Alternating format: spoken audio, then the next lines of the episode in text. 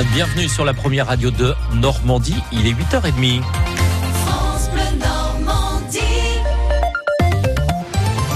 Vos infos avec euh, Nolwenn Lejeune.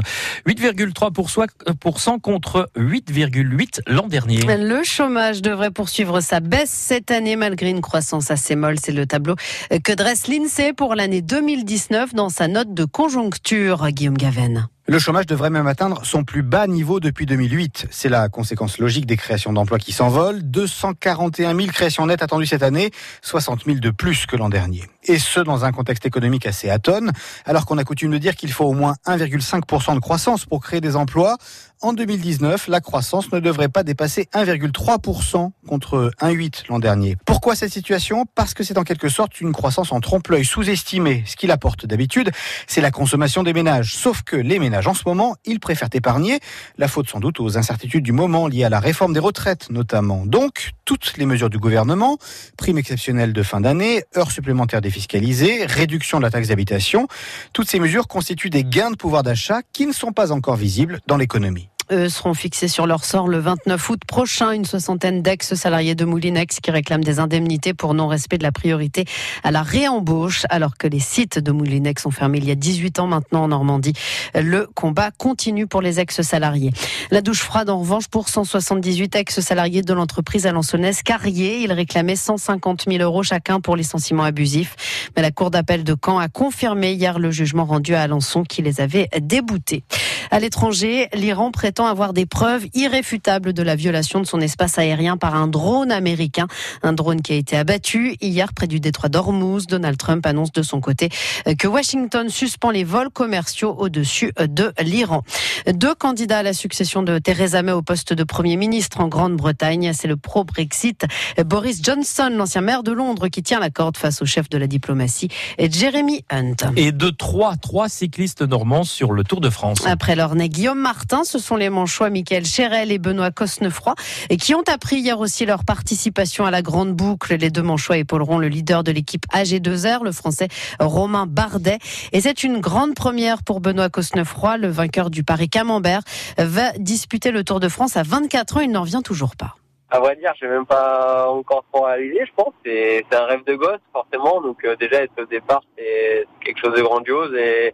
Et j'ai hâte en fait de découvrir ça, quoi, découvrir la plus grosse course au monde. Moi, c'est tellement dingue, c'est le Graal pour euh, tout cycliste. Faire mon premier grand tour au Tour de France, c'est quelque chose auquel j'avais pas forcément pensé, que je me suis mis dans la tête un peu cette saison. Euh, que l'équipe m'a averti que c'était possible de le faire, mais euh, euh, vu les noms qu'il y avait dans la présélection, euh, faire ma place c'était pas facile et donc euh, là c'est chose faite, donc c'est difficile à imaginer. Le Tour de France débutera dans deux semaines, du 6 au 28 juillet, la grande boucle que vous suivrez évidemment sur France Bleu Normandie. Et 1 et 2 et 3-0, on espère en tout cas chanter ça dimanche prochain au Havre. Les footballeuses françaises y affronteront finalement le Brésil en huitième de finale de la Coupe du Monde, conséquence de la victoire du Chili 2-0 contre la Thaïlande. Les Américaines, elles championnes du monde en titre, terminent première de leur poule après leur victoire 2-0 contre la Suède. Un championnat d'Europe dans l'Orne. Celui du concours complet d'équitation, le Haras du Pin l'accueillera en 2021. Pour les néophytes, le concours complet regroupe trois épreuves, saut d'obstacles, dressage et cross. Le Haras du Pin avait accueilli l'épreuve de cross, justement, l'épreuve des Jeux équestres mondiaux de 2014 en Normandie. La fête de la musique, c'est donc euh, ce soir, comme chaque 21 juin depuis 1982. Et ce matin, vous retrouvez le portrait d'Alain Mazot. Il est installé à Langrune-sur-Mer, dans le Calvados. Alain Mazot, passionné de musique, il est luthier depuis 26 ans. Son portrait avec Marianne Yotis. Dans son atelier, des dizaines d'instruments pendent au mur ou sont posés sur le sol. Des guitares, des violons, des luttes et même des instruments plus anciens.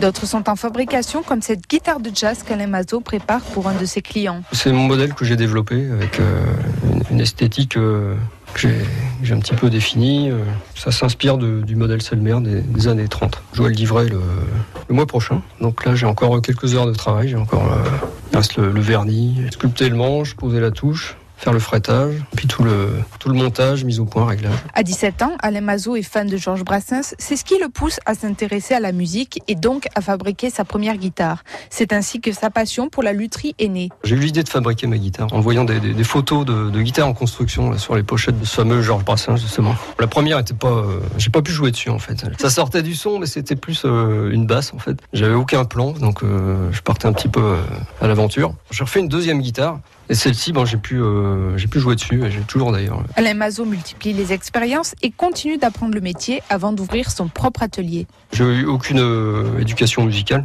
donc j'ai pris euh, quelques cours de guitare après que j'ai fait ma première guitare, et ensuite j'ai pu faire une école de lutherie au Mans sur un, an et demi à peu près. Et ensuite, euh, bah, c'est à la suite d'un an et demi où j'ai travaillé aussi en, en tant que luthier à Cognac que j'ai décidé de m'installer parce que j'avais suffisamment d'expérience pour pouvoir faire à peu près tous les types de réparations qu'on pouvait me demander. En 1993, il fonde donc son atelier à Langrune-sur-Mer. Luthier n'est pas un métier comme les autres, il est parfois difficile, mais la passion d'Alain Mazot reste intacte. Quand on a atteint son but, c'est quand le, le, musicien a vraiment un, un, instrument qui correspond à sa main et qui peut exprimer vraiment sa, sa créativité. Pour moi, c'est pas un objet de consommation euh, usuel. Il y a des instruments euh, qui n'ont pas une valeur exceptionnelle, mais euh, qui ont une valeur sentimentale. Donc, euh, il faut aussi euh, leur redonner vie et les remettre en état aussi.